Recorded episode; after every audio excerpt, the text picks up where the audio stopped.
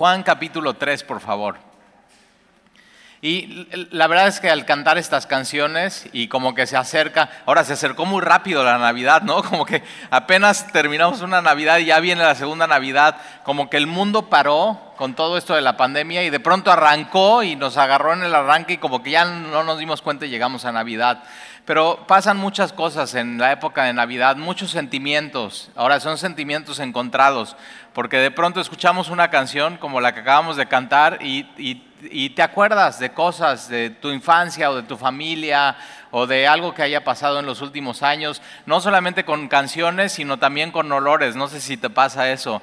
Mi mamá ayer nos dio una receta para cocinar un gravy de Navidad, el que siempre todos los años hacía ella en casa. Y entonces ayer están cocinando el gravy, nada más huelo y digo, ya huele a Navidad. O sea, son cosas y situaciones. Pero eh, en medio de, sentimientos encontrados, dificultades, situaciones, suspiros ¿no? de esta época, eh, para muchos como que la época de Navidad eh, se vuelve también un poco de recordar situaciones difíciles y tristes del pasado, eh, cosas que no debieron de haber sucedido, pero una de las cosas que tienes que saber es que Navidad se trata de esperanza. Y eso es un poco lo que vamos a ver el día de hoy en el estudio, comenzando en Juan capítulo 3. Y el título de este estudio es Jesús vino al mundo. Y de eso se trata la Navidad, que Jesús vino a este mundo. Y vamos a ver esto como, como eh, dice aquí en Juan capítulo 3. Ahora, Jesús, Jesús cuando vino a este mundo habló con muchas personas, interactuó con muchas personas. Eh, a mí me encanta ver cómo en las escrituras, cómo Jesús trata, por ejemplo, con un cobrador de impuestos. Los cobradores de impuestos eran los más odiados en esa época. O sea, tú, tú si hubieras vivido en esa época y hubieras sido judío, tú no hubieras querido llevarte con un cobrador de impuestos. O sea, es, es el que tiene poco pocos amigos, es el traicionero, es el mala onda, es el que, o sea, el cobrador de impuestos como Mateo, por ejemplo, es aquel que decidió traicionar a su nación y cobrarle a ellos mismos y oprimirles a ellos mismos y completamente corruptos. Entonces, mira, Jesús viene a un mundo completamente corrupto completamente caído, o sea, todo lo que estaba pasando era, era en esa época sumamente, sumamente difícil. Y no solamente habla, habla con un cobrador de impuestos, habla con prostitutas, habla con una mujer, por ejemplo, la mujer samaritana Jesús se acerca a ella y le, y le, hace plática. Eso no sucedía, que un judío le hablara a una samaritana, es, eh, la samaritana dice, tú siendo judío me hablas a mí, me pides a mí de tomar agua, o sea, como que era rarísimo que sucediera eso, pero ese es Jesús. Jesús se acerca a los que nadie se hubiera acercado a alguien. Jesús se acerca a aquellos a los que estaban de pronto ya olvidados, y, tiene una plática Jesús con la mujer samaritana. Eh, imagínate, esta mujer samaritana eh, no solamente había tenido un marido, sino varios maridos, iba por su por otro, otro más que no era su marido, pero estaba viviendo con, con, con, con, él, y Jesús va y se acerca a ella porque sabe que ese tipo de persona tiene una necesidad mucho más profunda que un, que un marido, que una pareja o que una relación y Él mismo él es el que se está presentando. Pero vemos a Jesús así. Ahora, Jesús no solamente trató con este tipo de personas, sino Jesús también se acercaba a los religiosos. Por ejemplo, vamos a ver aquí la historia de Nicodemo. Nicodemo es, eh, mira, vamos a leer. Había un hombre de los fariseos que se llamaba Nicodemo, un principal entre los judíos. Entonces era un líder religioso. Él posiblemente era parte del, Consejo de Ancianos de Israel, del Sanedrín. Tomaban las decisiones más importantes. Era fariseo. Los fariseos se memorizaban libros de la Biblia completos. Por ejemplo, eh, ellos, ellos seguramente se habrían memorizado Levítico. O sea, imagínate todo Levítico de memoria, capítulo por capítulo, versículo a versículo, y tú, y tú estás con un, versículo de navegantes y no puedes.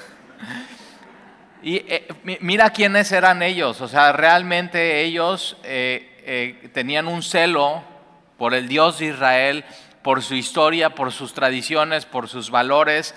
Y entonces, pero Jesús, Jesús tiene la necesidad de, hablar con una persona como esta. Entonces, así a, todos Jesús atendía y hablaba con ellos. Y versículo 2 dice, este vino a, Jesús de noche. ¿Por, qué de noche? Porque Él está, o sea, si voy de día, ¿qué van a decir mis amigos? O sea, que estoy yendo yo, líder religioso, a buscar a este hombre que se llama Jesús. Y, pero eh, ojo, eh, el ir de noche no le quita que fue y que se atrevió y que dio un paso y, se animó a hablar con, con Jesús. Y este eh, vino a Jesús de noche y le dijo, rabí, sabemos que has venido de Dios como maestro. Ahora, sí, sí, o sea, es, es, maestro, pero no solamente es maestro, como que la visión de Nicodemo, quién es Jesús, se queda súper corta. Y hay gente que hoy en día cree que Jesús es eso, es simplemente un maestro más. Como al mismo nivel que Krishna, al mismo nivel que Buda, al mismo nivel que Alá, y no, o sea, Jesús no es un maestro más. Algunos dicen, no, pues es, es como Gandhi. Y yo digo, no, o sea, eh, o sea, estás perdido. En tu, tienes, que, tienes que ver, investigar un poco más quién es Jesús. Pero Nicodemo se acerca así y Jesús le, va a, aclarar un poco las cosas.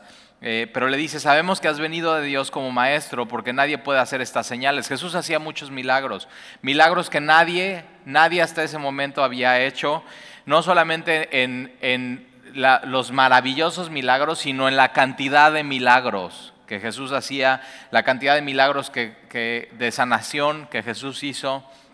Y entonces... Eh, eh, si, no, está Dios con él. Y versículo 3, respondiendo Jesús y le dijo. Ahora me encanta Jesús porque Nicodemo llega con su tema y con sus ideas y Jesús cuando le responde, le responde otra cosa que no tiene nada que ver con eso.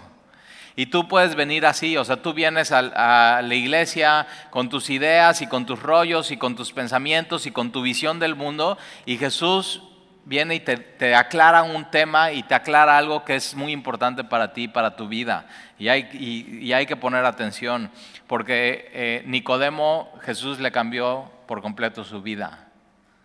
Y entonces, eh, respondiendo Jesús le dijo, de cierto, de cierto te digo, que el que no naciere de nuevo no puede ver el reino de Dios.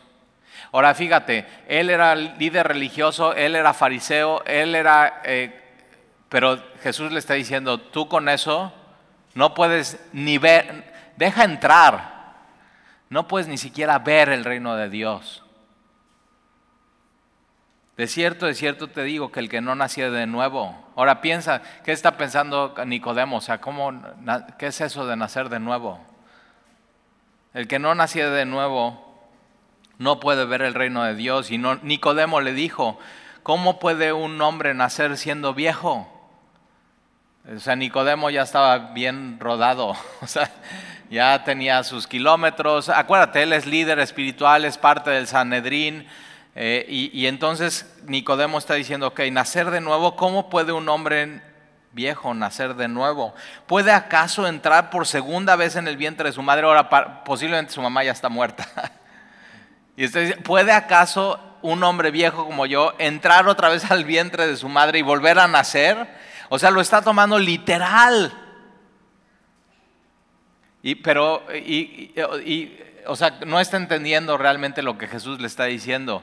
Y yo muchas veces eh, he estado con gente, ¿no? Y le explico algo y le explico algo espiritual con mucha claridad. Y me dice, oye, Tali, pero entonces esto, y digo, no entendió nada. me pasa seguido, pero ya, ya digo, no, ya ten paciencia, eres pastor, Tranquilo, ¿por qué? Porque el hombre caído de pronto no puede entender las cosas espirituales con mucha claridad. Pero no te preocupes porque Jesús es muy paciente.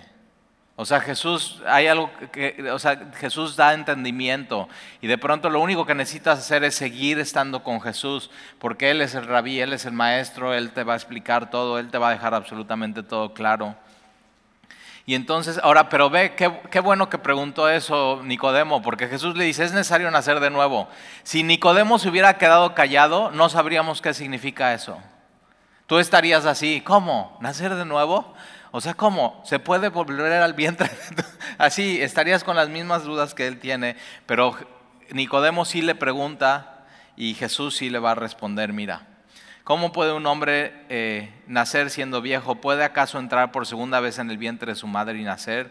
Y respondiendo Jesús le dice, de cierto, de cierto te digo, que el que no naciere de agua y del espíritu no puede entrar en el reino de Dios. O sea, no puede ni ver y no puede ni entrar. Ahora, esto de agua, pues tú naciste, acuérdate, eh, durante nueve meses estuviste como en una pequeña alberca en el vientre de tu mamá y que tiene, pues es, agua, ¿no? Por eso cuando, ay, ya se rompió la fuente, trácale. O sea, al hospital, córreles eso y, y ya viene el bebé y nace. Pero entonces Jesús está diciendo una cosa, Nicodemo, es lo que tú estás entendiendo, que es el nacimiento físico. Y otra cosa muy diferente es el nacimiento espiritual. Y se dan de manera separada. Entonces, ojo, eh, Nicodemo, no puedes nacer ya teniendo acceso al reino de los cielos. Tiene que suceder algo en tu vida. Entonces, eh, Jesús le está explicando eso. El que no naciere de agua y del espíritu no puede entrar en el reino de Dios. Lo que es nacido de la carne, carne es esto. Esto es simplemente carne, huesos, venas, eh, eh, arterias, nervios, todo. Entonces lo que es nacido de la carne, carne es. Lo que es nacido del espíritu, espíritu es. No te maravillas de que te dije, o sea, es necesario nacer de nuevo. Ahora, si Jesús está diciendo, es necesario nacer de nuevo, tienes que saber, es necesario nacer de nuevo. No hay otra opción. Para ver y para entrar en el reino de los cielos es necesario nacer de nuevo. Versículo 8.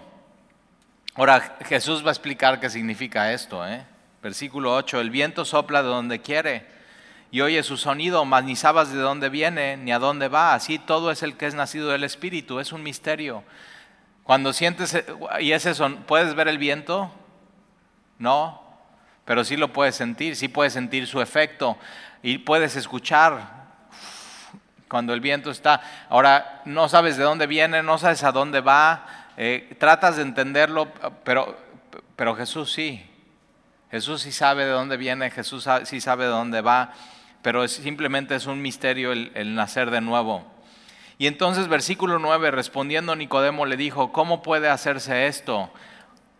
O sea, eh, Jesús le dice, es necesario nacer de nuevo y Nicodemo ya da un paso más y dice, yo quiero. O sea, ¿cómo se puede hacer? ¿Qué es, ¿Cómo puedo nacer de nuevo? Y una de las cosas que suceden, yo me acuerdo, la primera vez que leí este, este, este mensaje, eh, y Juan capítulo 3, yo digo, yo eh, escuché eso, es necesario nacer de nuevo, yo digo, yo quiero. ¿Por qué? Porque tu alma y tu espíritu saben que eso es lo que tú necesitas en tu vida. Necesitas nacer de nuevo. y el Espíritu Santo te, está, te dice, tú necesitas nacer de nuevo. Y sabes, o sea, no, sabes que no te queda de otra, necesitas nacer de nuevo.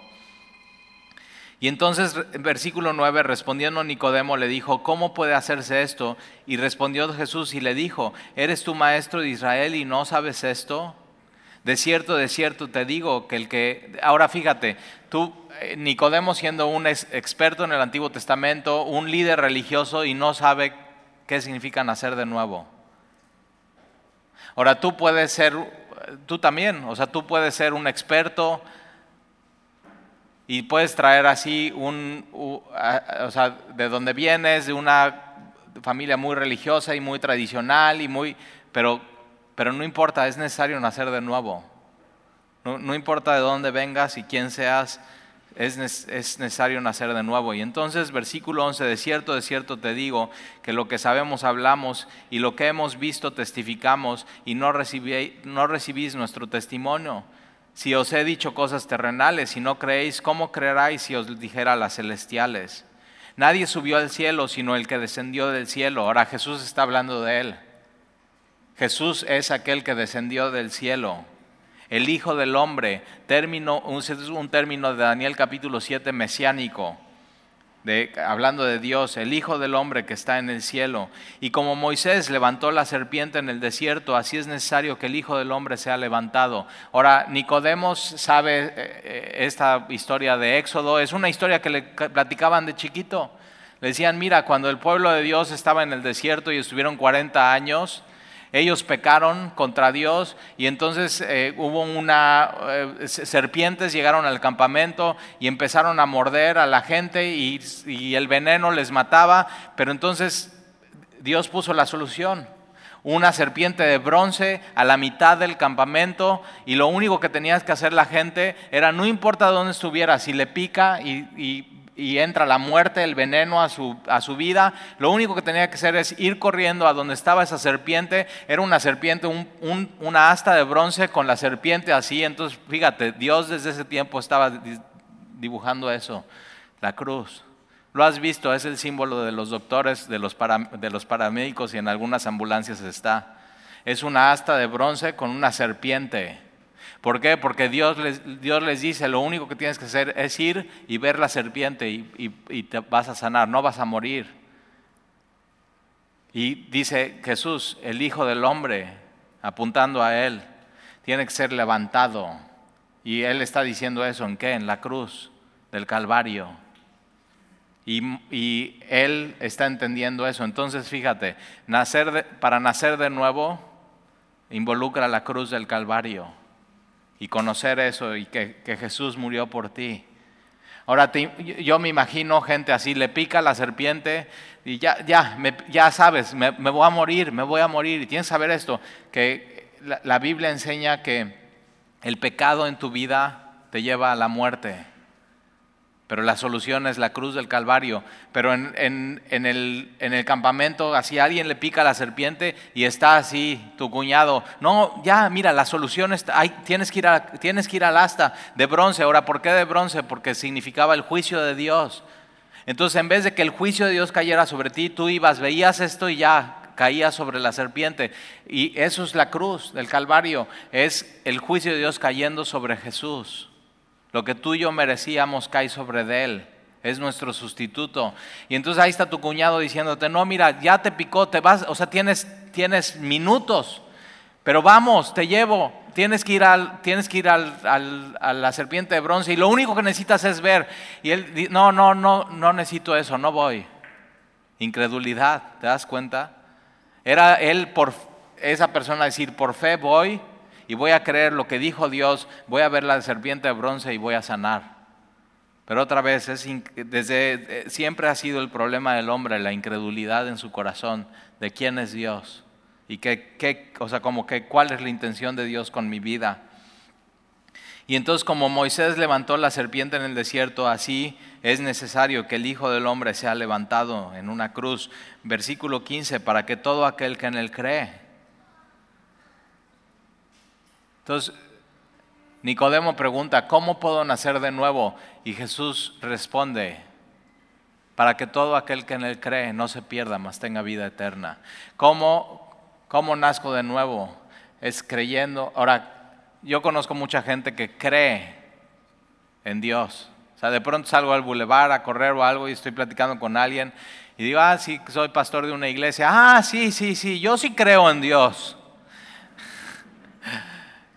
Ahora, mucha gente cree en Dios. Pero aquí la palabra creer es poner, no nada más es creer en Dios, sino es poner toda tu esperanza en Él. ¿Dónde está tu esperanza puesta? Creer es creer en lo, no solamente es creer en Dios, sino creerle a Dios. ¿Qué es lo que dice? Y él en, medio del, campamento había dicho, lo único que tienes que hacer para que no te mueras con el veneno es ir y ver a la serpiente. Y Jesús está diciendo, lo que necesitas para no morir es creer en mí. Poner toda tu confianza en mí.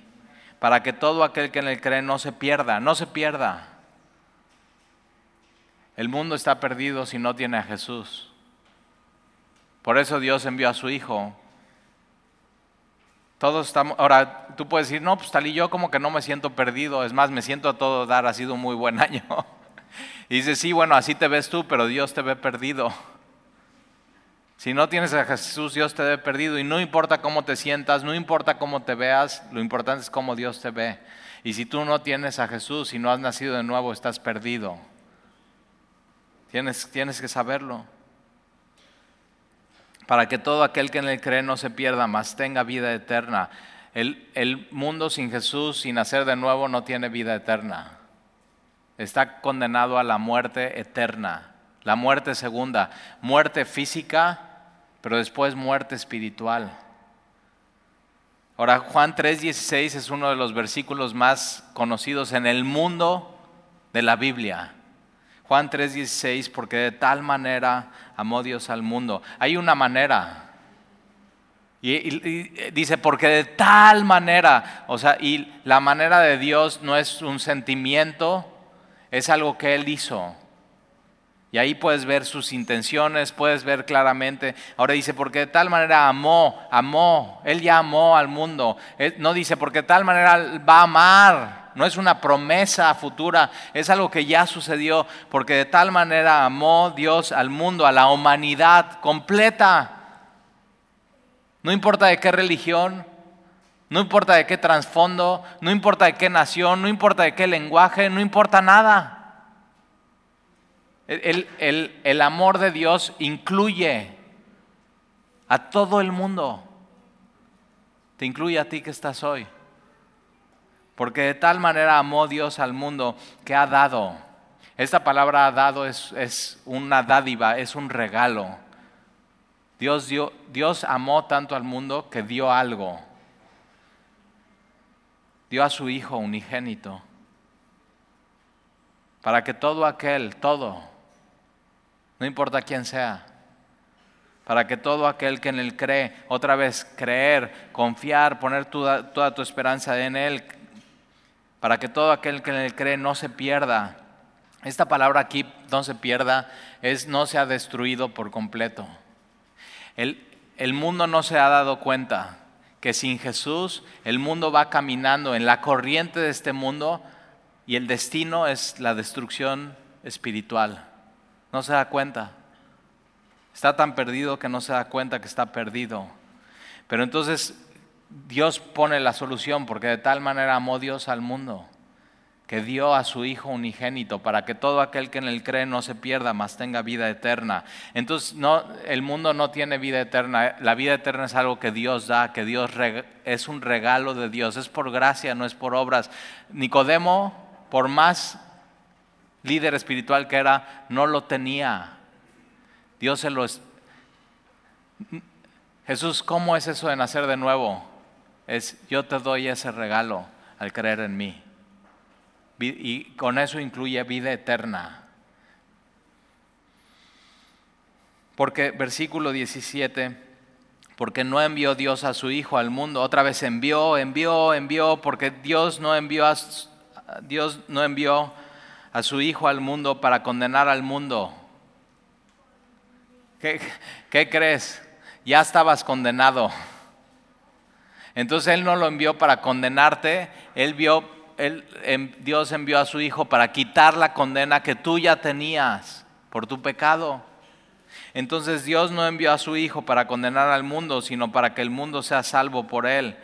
El que en Él cree no es condenado, pero el que no cree el que se rehúsa a creer, el que no quiere poner su confianza en Él, ya ha sido condenado, no por Dios, Dios no condena, sino por Él mismo, por decidir no creer. El que no cree ya ha sido condenado porque no ha creído en el nombre del unigénito Hijo de Dios. Y esta es la condenación, que la luz vino al mundo, otra vez vino, vino, vino, vino, vino, que la luz vino al mundo y los hombres amaron más las tinieblas que la luz. Es, es un problema del corazón del hombre. No es un problema de evidencia, es un problema del corazón de no querer amar. ¿Por qué alguien no quisiera amar a Dios? ¿Por qué alguien no quisiera amar a Jesús? ¿Por qué ama más su vida? ¿Por qué ama más su pecado? ¿Por qué ama más las tinieblas que a Jesús? Es un problema del corazón. No es que no quieras creer, es que amas más tu vida y por eso no quieres creer. Entonces Dios tiene que abrirte los ojos para que puedas saber quién es, quién es Él y puedas creer en Él. Esta es la condenación que la luz vino al mundo y los hombres amaron más las tinieblas que la luz porque sus obras eran malas y no querían dejar sus obras. Ahora mira, vamos por favor a Gálatas, ahí adelantito después de Juan, está Hechos Romanos, 1 Corintios, 2 de Corintios y vas a encontrar Gálatas capítulo 4. Gálatas capítulo 4. Gálatas capítulo 4, versículo 3.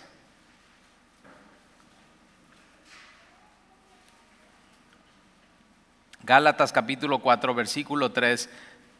Dice, así también nosotros cuando éramos niños estábamos en esclavitud bajo los rudimientos del mundo. Los rudimientos del mundo aquí es el ABC del mundo. Ahora, ¿cuál es el ABC del mundo? las normas del mundo. ¿O qué, qué es lo que está haciendo la corriente de este mundo? Bueno, por ejemplo, el ABC del mundo es eh, todos mienten, entonces se vale mentir. Es parte, o sea, es parte del mundo. O sea, puedes mentir, no pasa nada. El ABC del mundo, por ejemplo, es, bueno, pues todos son corruptos, es el ABC del mundo, entonces pues puede ser corrupto, no pasa absolutamente nada. Es más, en México tenemos un dicho que dice, el que no tranza, no qué. Es el ABC del mundo. El ABC del mundo, por ejemplo, ah, bueno, está muy bien eso de casarte, pero bueno, te puedes casar y de pronto pues tener dos o tres noviecitas más, el ABC del mundo. Eso es el ABC del mundo. La corriente de este mundo completamente perdido, sin considerar a Dios que esa corriente le está llevando al destino que es la muerte espiritual, el, el ABC del mundo. Y dice que nosotros éramos esclavos del ABC del mundo, todos, todos éramos esclavos del ABC del mundo, estábamos siguiendo la corriente de este mundo y, y justificábamos. O sea, pues así es el mundo, así somos, no pasa nada. Es más, como que si no hacías y no eras parte del mundo, como que te sentías que no embonabas en el mundo. Y entonces presión social y te dejabas transformar por el mundo. Entonces estábamos en la esclavitud bajo los rudimientos del mundo, el ABC del mundo. Versículo 4, pero, y esos, los peros en la Biblia me encantan. Entonces tú eras esclavo de, los, de las normas del mundo, del pecado, pero cuando vino el cumplimiento del tiempo. Dios ya tenía un tiempo, Dios ya tenía su reloj. Desde la caída del hombre con Adán y Eva, Dios ya tenía el plan de redención y el tiempo, ya estaba marcado el tiempo cuando Jesús iba a venir al mundo, a salvar al mundo. Ahora, en no, había no ha habido un mejor tiempo para que Jesús venga en la sabiduría de Dios. ¿Por qué? Porque acuérdate, Israel estaba eh, oprimido y gobernado por el imperio romano. El imperio romano era cuando más territorio tenía. ¿Y qué hizo el imperio romano? Con los impuestos y la opresión y todo, con su poder, autoridad, hizo carreteras. ¿Dónde viajaba la gente que traía el Evangelio en el primer siglo? En esas carreteras. Era seguro para viajar en esos tiempos. Por supuesto, te cobraban una cuota para poder viajar. Eh, y, pero por otro lado, y muy importante, había paz, la paz romana, que era muy apreciada. Entonces, la palabra de Dios, ¿qué es lo que pasa con ella? Corre como lumbre por todo el imperio romano. Y algo, un detalle muy importante, sí había diferentes regiones, ¿no? Y había los gobernadores, pero era todo un imperio y el idioma oficial en esos tiempos era uno, griego el griego común. Entonces el Evangelio corre en griego común y eh, el Nuevo Testamento se escribe en griego. Entonces donde llega el Nuevo Testamento y se leen las cartas a los Efesios, a los Colosenses, a los de primera, a los Corintos, ellos todos pueden escuchar el mensaje y pueden entender con una claridad. El griego es un mensaje súper colorido que una palabra puede significar de pronto muchas cosas y, darte a entender cómo es el reino de los cielos. Entonces en el cumplimiento del tiempo no había un mejor tiempo para que llegara el Evangelio. Y fíjate, Jesús con doce hombres trastornó el mundo, lo puso de cabeza y el Evangelio corrió y corrió y corrió y corrió a tal grado que después de dos mil años está en tus manos. Eso, es la sabiduría de Dios. Entonces, cuando estábamos en el ABC del mundo, pero cuando vino el cumplimiento del tiempo, ¿cuál tiempo? Juan 3:16, que Dios envió a su Dios envió a su hijo. Una vez más, Dios envió a su hijo, nacido de mujer, de María, la Virgen.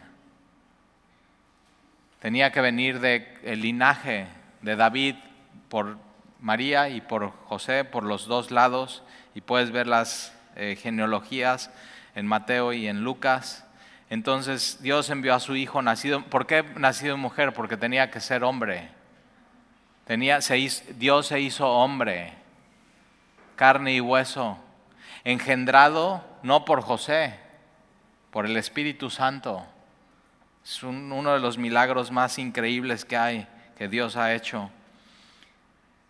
Y entonces Dios envió a su Hijo, nacido de mujer y nacido bajo la ley, bajo la ley de Moisés, para que redimiese a los que estábamos bajo la ley, a fin de que recibiésemos la adopción de hijos. Esta palabra de redimiese, acuérdate, tú estabas esclavo del ABC del mundo y Dios manda a su Hijo para qué? Para redimirte. ¿Qué es esta palabra redimirte? Es comprarte. Eras esclavo y Él paga el precio para decirte, yo lo compro, mía es la factura, ya no tiene que ser esclavo del ABC del mundo, ahora es mío. Tienes que saber esto. Tú le perteneces a Dios. Ya no le perteneces más al pecado. Entonces ya no tienes que estar pecando más. Ya no te perteneces a ti mismo, no le perteneces al mundo, no le perteneces al pecado, ahora eres, eres de Dios. Y por eso aquí dice, antes el ABC del mundo, pero ahora, ahora ya no más, para que a fin de que recibiésemos la adopción de hijos. Dios, cuando naces de nuevo, te adopta y eres su hijo. No, hay una mentira en las religiones a nivel mundial que como que todos somos hijos de Dios. Y así dicen, ay, soy hijo de, ay, y se sienten, pero no, o sea, la Biblia enseña que todos somos creación de Dios. Y eso sería suficiente. O sea, Dios te hizo, Dios te diseñó, Dios te formó en el vientre de tu madre, no fuiste un accidente y eres su creación de Dios y la creación de Dios es increíble y está apuntando a la gloria de Dios. Pero de pronto cuando tú naces de nuevo, cuando tú recibes a Jesús y crees en Él y pones toda tu confianza en Él, ya no estás siguiendo el ABC de este mundo, ahora Él te redime, te compra, Él paga el precio en la cruz del Calvario por ti, ya no eres más esclavo del pecado, ahora eres suyo, Él tiene tu factura, Él te adopta como su... Ahora dices, Talí, eso de adoptar como que no me gusta. Yo me acuerdo que con mi hermana siempre así, siempre la molestaba y le decía, y la hacía enojar, ¿eh? digo, le digo, gordita, se llama Antonella, pero le digo, gordita, tú eres adoptada. o sea, papá y mamá te recogieron en un basurero. Y así, bueno, se, se, enojaba un chorro. Pero aquí la palabra adopción no es la palabra adopción que tú y yo conocemos. Ahora tienes que saber esto, ¿eh? si tú eres adoptada o adoptado, o tú has adoptado, yo no encuentro un amor más profundo que ese en una familia. Porque un hijo tuyo, ya, lo tienes y pues es tuyo y lo amas y naces con ese amor. Pero un hijo que tú decides adoptar es un, es un amor sobrenatural. Es un amor que, que tú decides. Lo voy a amar y lo voy a amar como si fuera mi hijo. Ahora, e, ese no es aquí. Aquí la palabra adopción, en esos tiempos en el imperio romano, cuando tú tenías tu hijo, ya lo tenías, pasaba la cuarentena, el papá y la mamá lo tomaban en brazos chiquito, lo llevaban ante el registro civil, como cuando tú y yo veíamos a nuestro hijo, y tú te parabas delante del juez y de todos los testigos, y tú decías eso, este es mi hijo Y eso es lo que hace Dios contigo y conmigo. Estabas siguiendo la corriente de este mundo, estabas pecando, tu destino era la muerte, vivías alejado de Dios, es más, eras enemigo de Dios y de pronto Jesús viene, te das cuenta quién es, pones toda tu confianza en Él y Dios el Padre es como si te cargara, te, te presenta delante de todos y dicen, miren, este es mi hijo y lo compré eso es lo que hace Dios contigo.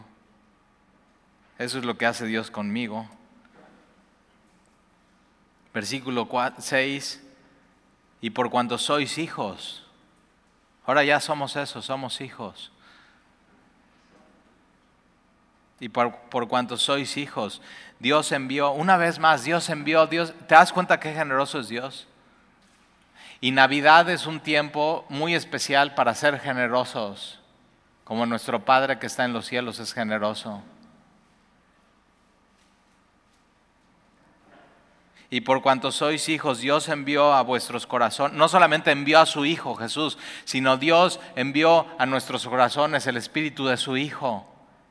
Cuando, cuando Jesús viene a este mundo y camina en este mundo y, sin pecado y sin mancha, Él es el Cordero de Dios y después va a la cruz, es, toma nuestro lugar, la ira de Dios cae sobre Él, el juicio y muere, entrega su vida por nosotros, su sangre preciosa es derramada, con, con, su sangre preciosa nos compró y nos redimió. Por eso podemos decir, soy hijo de Dios y soy su redimido. Ahora, si Él tiene tu factura, nadie más puede llegar a reclamarte. Eres de Dios, ya eres de Dios. Por eso Romanos capítulo 8 dice, ninguna condenación hay para los que estamos en Cristo Jesús. Él ya pagó todo pagado por completo y nadie más puede llegarte a reclamar, eres suyo, pagado por completo. Y entonces cuando Jesús vino, muere en una cruz, sepultado, al tercer día resucita, está 40 días, se presenta un día más de 500 personas, lo ven a Jesús resucitado, después asciende a las alturas, pero no se queda ahí la historia, sino Dios envía al Espíritu Santo a nuestros corazones. ¿Por qué? Porque somos sus hijos y Él nunca nos va a dejar huérfanos. Y Él está con nosotros todos los días. Es, eh, miren el Dios que tenemos. Por eso como cuando te sientas así en esta época medio, medio achicopalado y así medio chipil y dices, es que nadie me va a buscar y es que nadie me va a invitar y es que nadie me quiere, tienes que saber esto, Dios te ama y eres su hijo. Él te ama. Y Él no lo tiene que demostrar, Él ya lo demostró. Entonces Él te ama. Y ha enviado a nuestros corazones el Espíritu de su Hijo. ¿Tienes el Espíritu de Dios en tu corazón? Si no, hoy lo puedes recibir. No, no esperes más. Y Él envió el Espíritu de su Hijo, el cual clama, Abba Padre. Así que ya no eres esclavo, entonces ya no tienes que seguir la corriente de este mundo, ya no tienes que seguir el ABC, ya no tienes que seguir pecando, ya no, ya no.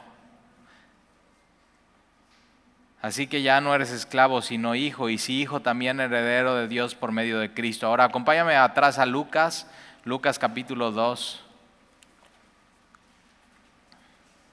Lucas capítulo 2. Y acuérdate, Dios envió a su hijo, Dios envió a su hijo.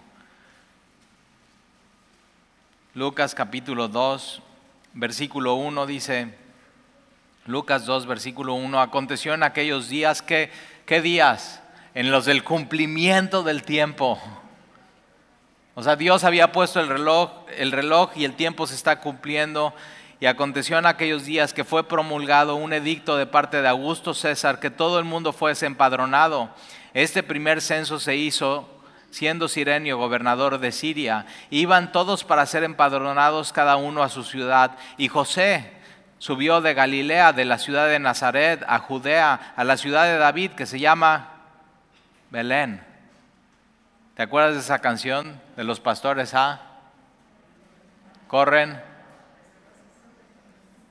Digo, pues no corran, se van a tropezar. Ahora también te, acuerdas de esa canción, pero mira cómo...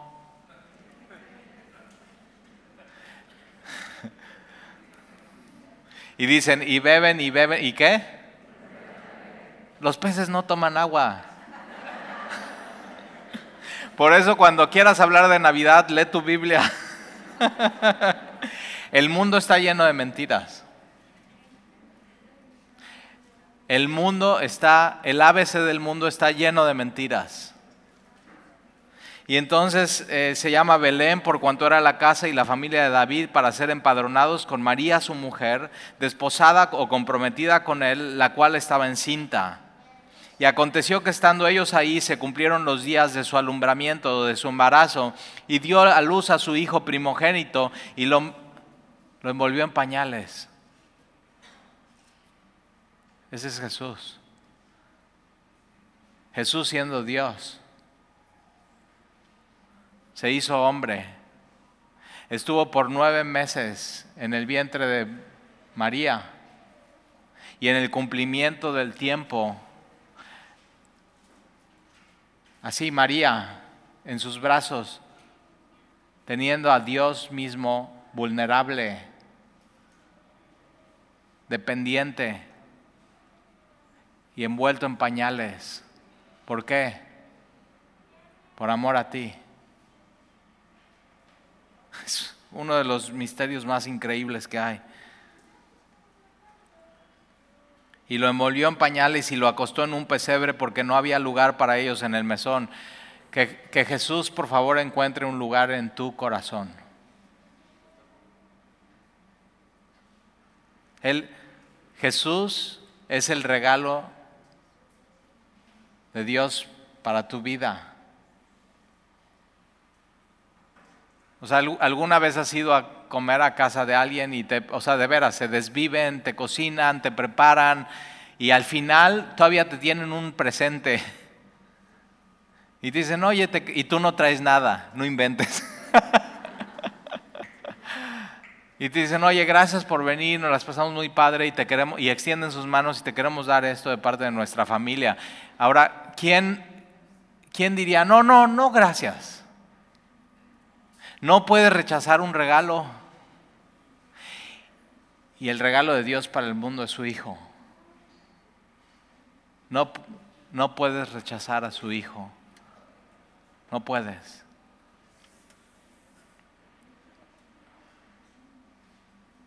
Versículo 8, y había pastores en la misma región que velaban y guardaban las vigilias de la noche sobre su rebaño, y aquí se les presentó un ángel del Señor, y la gloria del Señor los rodeó de resplandor, y tuvieron gran temor, pero el ángel les dijo, no temas, porque aquí os doy nuevas de gran gozo. Navidad se trata de eso, de nuevas de gran gozo, es esperanza que serán para todo el pueblo que os ha nacido hoy en la ciudad de David un Salvador que es Cristo el Señor. Y esto os, servirá de señal. Hallaréis al niño envuelto en pañales, acostado en un pesebre. Ahora vamos a terminar, por favor, en Juan, el siguiente evangelio, Juan capítulo 1. Jesús es el Salvador. Jesús es el Mesías. Jesús es el enviado del Padre. Jesús es, mira, y Juan, Juan capítulo 1 es uno de los textos más hermosos y profundos que hay en la Biblia. Mira, Juan capítulo 1, versículo 1 dice, en el principio era el verbo, el verbo era con Dios y el verbo era Dios. Este era en el principio con Dios. Ahora más adelante Juan va a decir que el verbo es Jesús. Entonces tú puedes hacer esto en tu Biblia, tú puedes cambiar la palabra verbo por Jesús y mira cómo se lee. En el principio era Jesús. E, esa palabra principio es Génesis. Antes de la creación era Jesús. Jesús no es creado. Jesús es el creador. Jesús es el, no solamente crea todas las cosas, sino sustenta todas las cosas. Si tú estás aquí hoy respirando con una Biblia en tu mano, quien te está sustentando a ti es Jesús.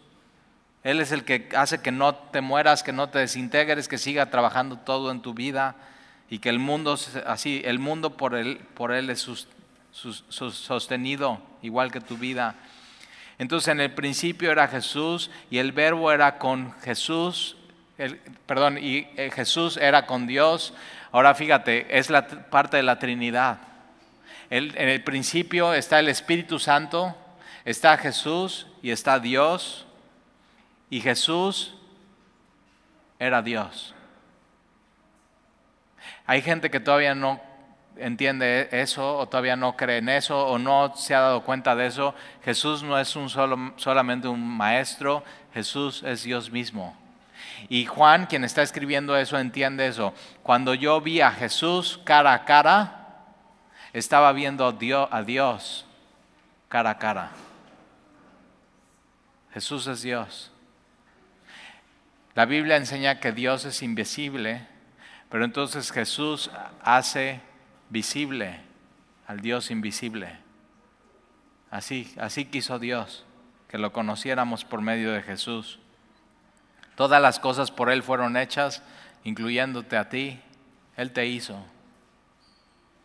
Todas las cosas por Él fueron hechas y sin Él nada de lo que ha sido hecho fue hecho. En Él estaba la vida, tu vida, la vida eterna. Todo lo que tiene vida es por su toque.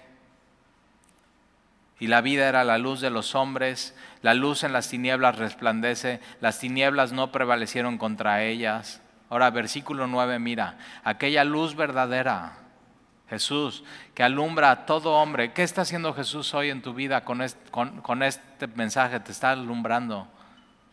¿Para qué? Para que lo veas a Él. ¿Para qué? Para que creas en Él y pongas tu esperanza en Él. ¿Para qué? Para que si hasta hoy no has nacido de nuevo, nazcas de nuevo. ¿Para qué? Para que puedas ver el reino de Dios y no solamente ver, sino entrar al reino de Dios. ¿Para qué? Para que tengas algo que no tenías, que es vida eterna. ¿Para qué? Para que no sigas la corriente de este mundo y el ABC del mundo. ¿Para qué? Para que sepas que eres su hijo y eres adoptado suyo. Y Él te ha recibido a ti. ¿Y qué tengo que hacer entonces? Si no le has recibido hasta hoy, recibirle tú. Aceptar el regalo de Dios en tu vida. Yo me acuerdo hace más de una década cuando decidí recibir a Jesús en mi vida como Señor y Salvador, poner toda mi confianza en Él. Y, decidí amarlo más que a mi vida, más que mi pecado, más que todo. Dije, no, sí, todo, todo. Y Jesús eso, te exige todo, nada. Y dije, no, va todo. O sea, no pierdo nada, realmente no pierdo nada porque ya todo ya estaba perdido. Ya si seguía por ese camino era el de la destrucción. Y no me ha fallado y, y me ha cumplido. Y yo sé, yo sé en quién he creído y yo sé a dónde voy y yo sé de quién soy. Entonces, por más difícil que pueda ser la vida y complicada y confusa, no se te hace que ha sido todo confusión, los gobiernos están confundidos, no saben qué es la verdad, no, eh, eso, nueva normalidad y ha cambiado el mundo. Y yo digo, mira, esto no es nuevo, esto es antiguo. Pero es antiguo, pero es, al mismo tiempo es eterno. Y estas verdades no cambian en la vida. Entonces puedes tener una Navidad completamente certera y saber en quién has creído. Y Dios fue bueno conmigo y es bueno contigo. Aquella luz verdadera vino a este mundo, alumbró a todo hombre. En el mundo estaba y el mundo por él fue hecho, pero el mundo no le conoció. A los suyos vino, versículo 11, a los suyos vino a su pueblo y los suyos no le recibieron. Algunos sí, Nicodemo sí. Nicodemo entendió, necesito creer en Jesús, de poner, depositar toda mi confianza en, Él y nació de nuevo Nicodemo, siendo viejo. Eh, a los suyos vino y los suyos no lo recibieron. Versículo 12, más a todos los que le recibieron. Y aquí estamos tú y yo. Muchos no le recibieron, pero a todos los que le recibieron. El cristianismo es incluyente, no importa quién seas, tú puedes recibir a Jesús. Mas a todos los que le recibieron, a los que creen, otra vez creen, confían, ponen toda su esperanza en Él, en su nombre, les dio potestad privilegio de ser hechos hijos de Dios. No eres hijo de Dios, no naces siendo hijo de Dios, estás perdido, pero Él manda a su Hijo para que puedas tener el privilegio de recibir ese regalo. Y junto con Jesús viene la vida eterna. Primera de Juan 5, 11 y 12. Y este es el testimonio que Dios nos ha dado vida eterna y esta vida está en su Hijo. Quien tiene al Hijo tiene la vida, quien no tiene al Hijo de Dios no tiene la vida.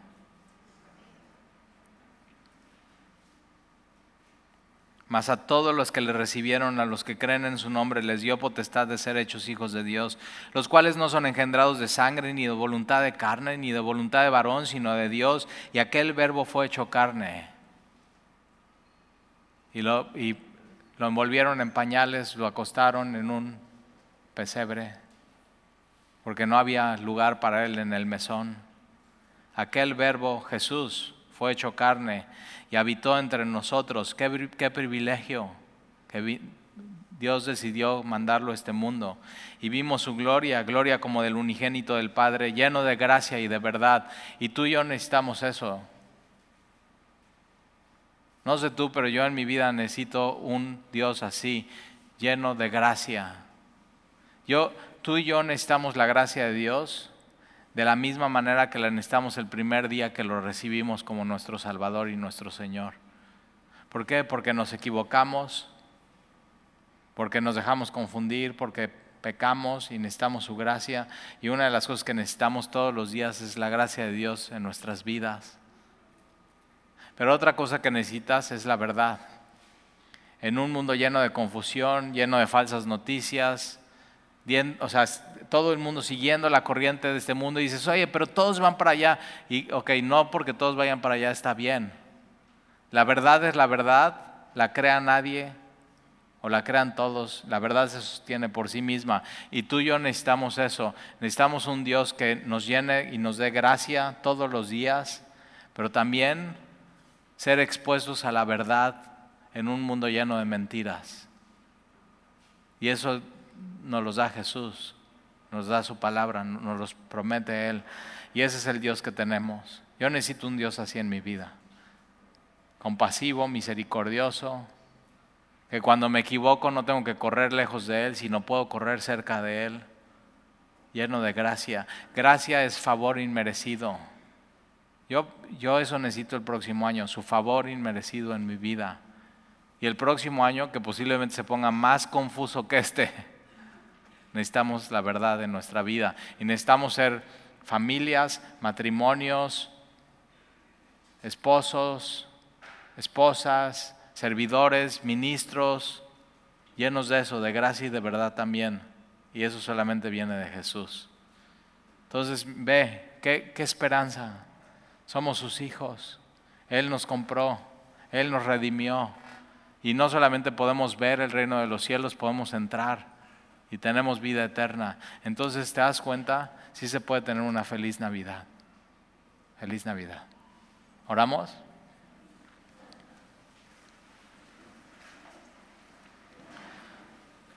Señor, yo te doy gracias por tu palabra. Y gracias por recordarnos estas verdades que son absolutas, que no se mueven, que son antiguas, pero son eternas,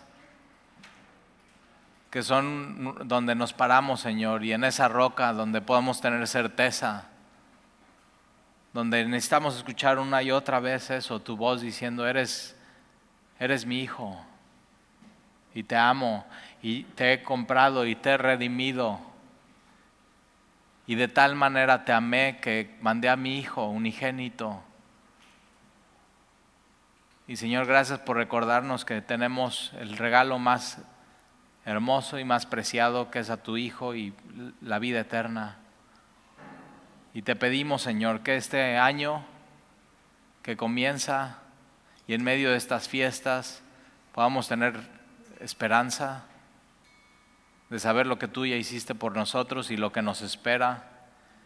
Y que este próximo año, Señor, podamos caminar con tu Hijo Jesús, porque necesitamos su gracia día a día y necesitamos su verdad.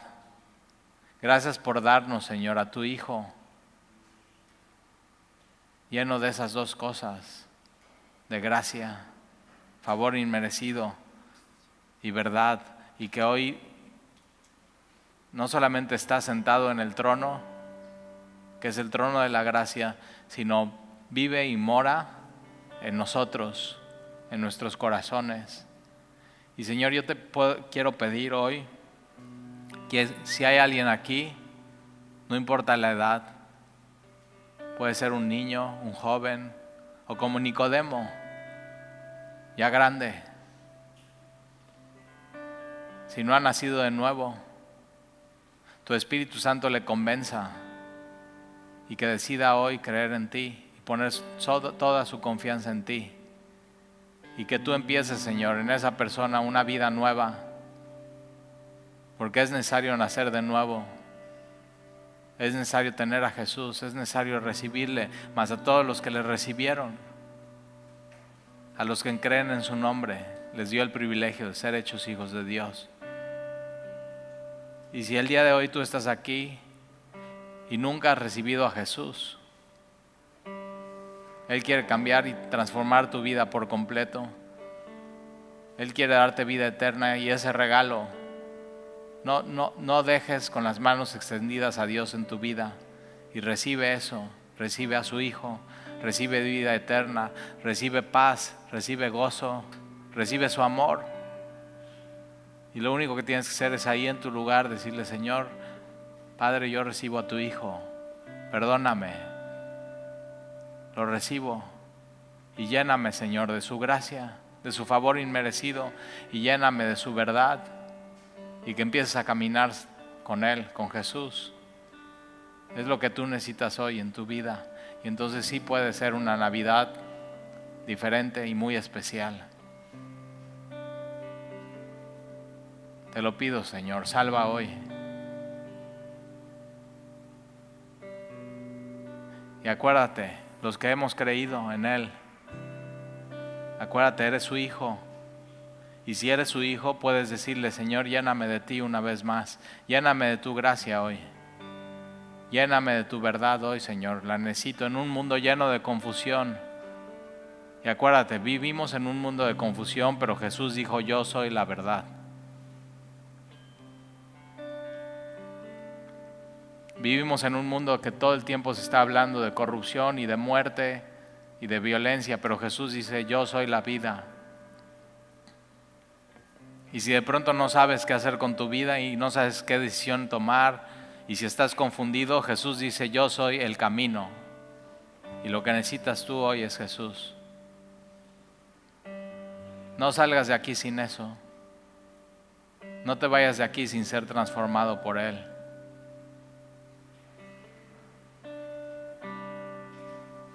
Y te lo pedimos, Señor, en el nombre de Jesús. Amén.